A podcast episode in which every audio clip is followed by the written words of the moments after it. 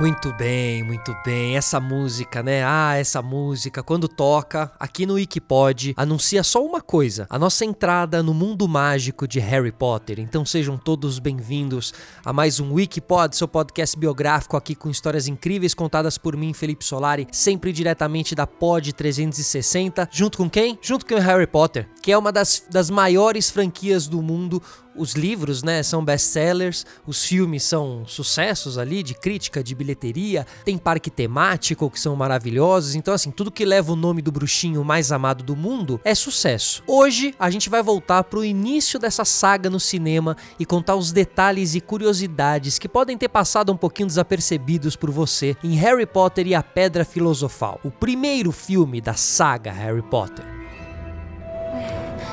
Alguém viu um sapo? Um menino chamado Neville perdeu o dele. Não. Ah, está fazendo magia? Essa eu quero ver. Sol, margaridas, amarelo maduro. Torna amarelo esse rato burro. Tem certeza de que isso é mesmo um feitiço? Parece que não é muito bom, não é? É claro que eu só tentei fazer alguns simples sozinha. E não tive problema. Por exemplo, óculos reparo.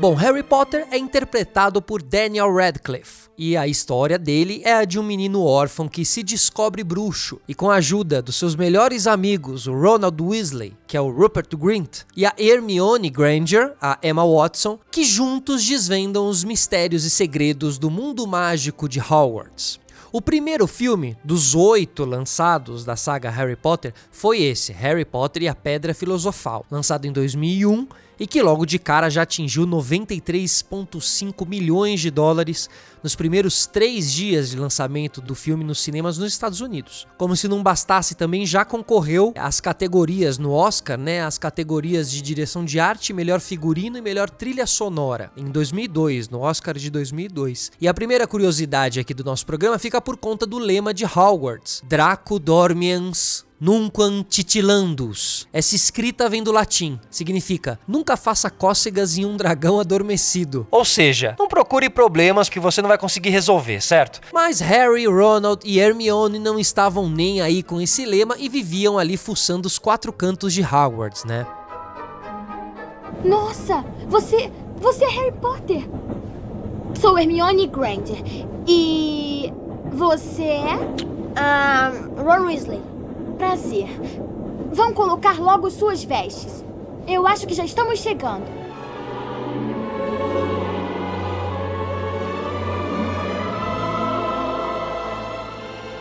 Entre alguns outros detalhes aí escondidos durante o filme tem o espelho de Ogizet, que é o espelho do desejo. Né? Esse espelho ele tem uma mensagem muito importante, só que ela está escrita de trás para frente, que é a mensagem: não mostre o seu rosto, mas o desejo em seu coração. O espelho de Ogizet é um objeto que, de acordo com o alvo Dumbledore, mostra o mais profundo e mais desesperado desejo do nosso coração. O nome Ogizet é desejo escrito ao contrário, né? Como se estivesse refletido em um espelho. Então a pessoa mais feliz do mundo olharia no espelho e se veria exatamente do jeito que ela era. Você tinha visto esse detalhe no filme? Fica a dica aí para você, depois de escutar esse podcast, inclusive assistir mais uma vez esse filme, de repente prestando atenção já nesses detalhes. Então a gente vai te trazer outro aqui, ponto interessante, que é quando o Harry é, ele tava descobrindo as suas capacidades e habilidades, né, no mundo mágico de Hogwarts. E uma delas é o talento pro esporte bruxo, o quadribol. O que ninguém esperava era que a diretora de Grifinória, a professora Minerva, fosse campeã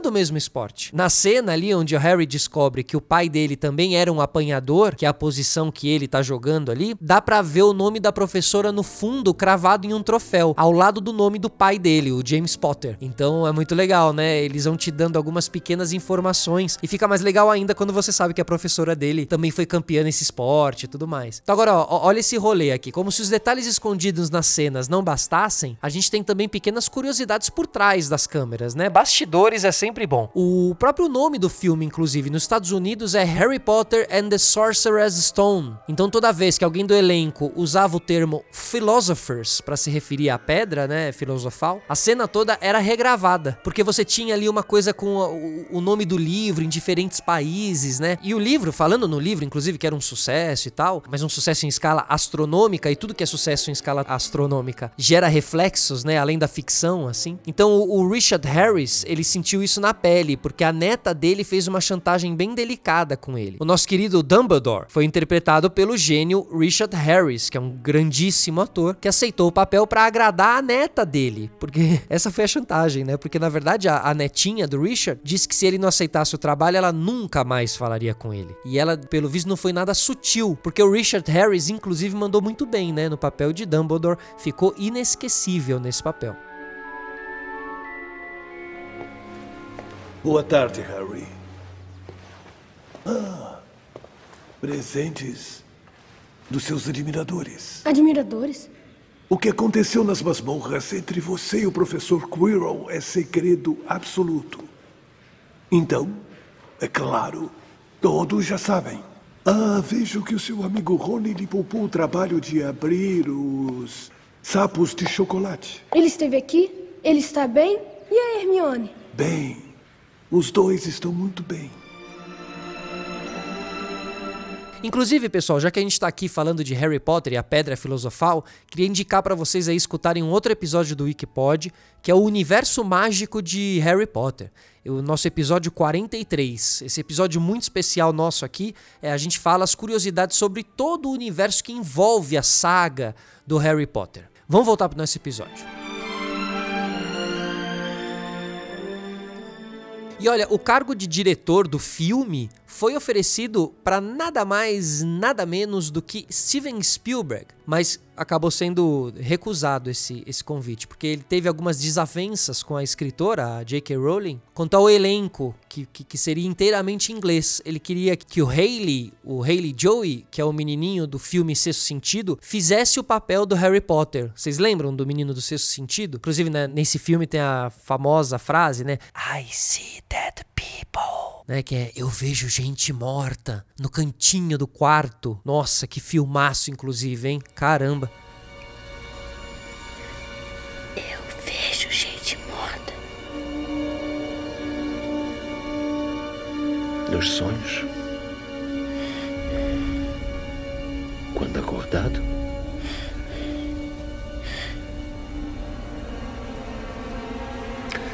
Gente morta? Caixões, túmulos. Andando por aí como gente comum. E um não vê o outro.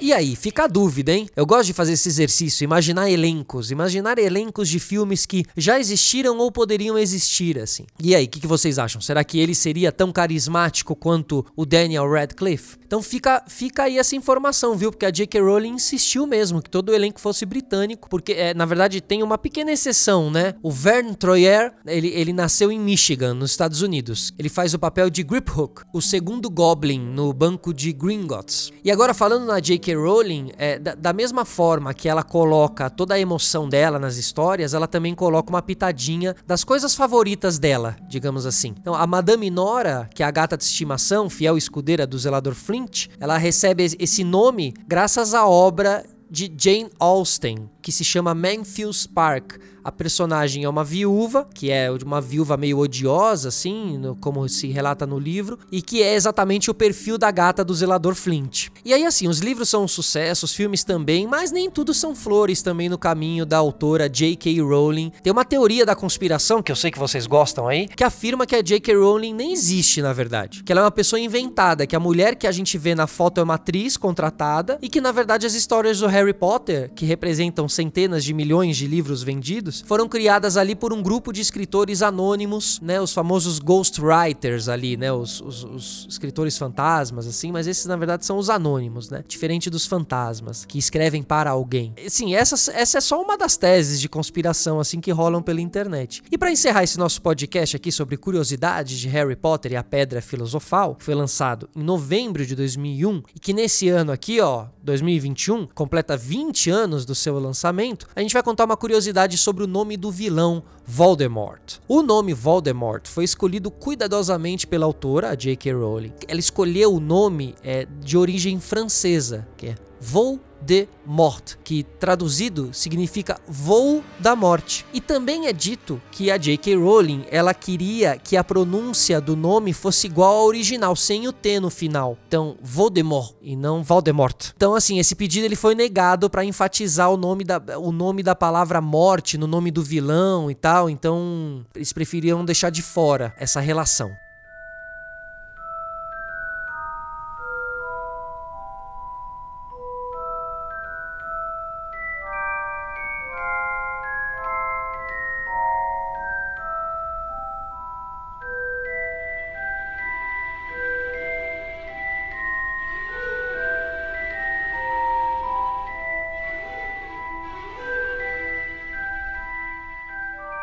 Muito bem, pessoal. Então é isso. Espero que vocês tenham gostado, porque falar de Harry Potter é sempre muito legal. Entrar nesse universo é sempre muito legal. É engraçado como transporta a gente para dentro do universo, né? Eu fiquei aqui falando, contando um pouquinho da história, assim, e me vi lá de novo. Me vi mais moleque, me vi assistindo os filmes, lembrei das cenas, das cores, né? Dos atores. Então, realmente, assim, só quem viveu sabe. Harry Potter para vocês. Esse foi mais um Wikipod aqui diretamente da Pod 360 para os seus ouvidos com direção de Hugo Oshi. A gente volta numa próxima. Beijo para quem é de beijo, abraço para quem é de abraço. Tchau.